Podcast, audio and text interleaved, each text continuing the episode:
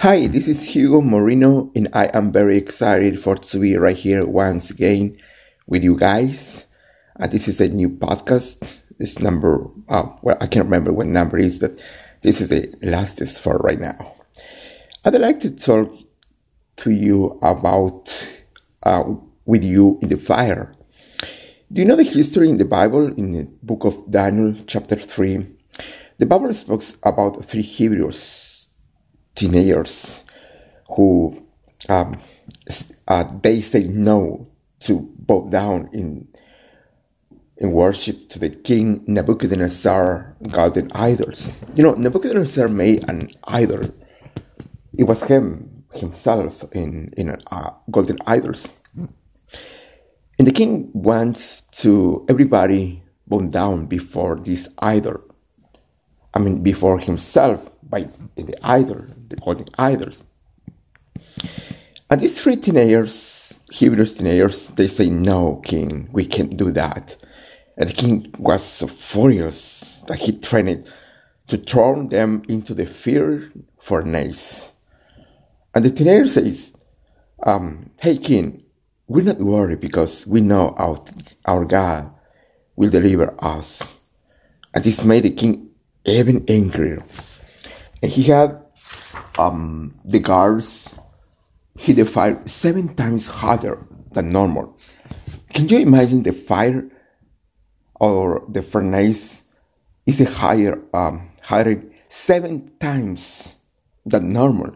The fire will have killed anyone at the regular temperature. Now, why did God have the king heart in seven times harder? So it would be a bigger miracle. God wants the odds to be even greater against them. But the fact is, God could have kept them out of the fire. He can do it because He's God. He is God. He parted the Red Sea because He's God. He opened the blind eyes.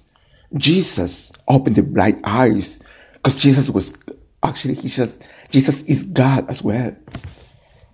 So God he can do that, but he he um he did not do that. It wouldn't have been any problem for him to change the king's mind. God can to change the king's uh, Nebuchadnezzar's mind, or to have the teenagers escape, show them some way to escape before the king Nebuchadnezzar, or to send a big earthquake he to open the prison when um, you remember when uh, when Paul and Silas was they they both were in prison. God opened the door for them, but God does not deliver us from every fire. Let me tell this one more time. God does not deliver us for from every fire. And sometimes he will take you through the fire. And the good news is that the, he knows how to make you fireproof. Sometimes the people do not determine your destiny, but breaks can stop God's plans for your life, or sickness, addiction, or unfair situation that have the final say. So don't get discouraged because God did not keep you out of the fire. That doesn't stop every negative situation. He uses these adversities to move us into our destiny. Yeah. And we won't know his power if we never threw into a fire. You won't know he is a healer if you never faced an illness. You won't know he can move mountains if you never feel or you never faced a big obstacle.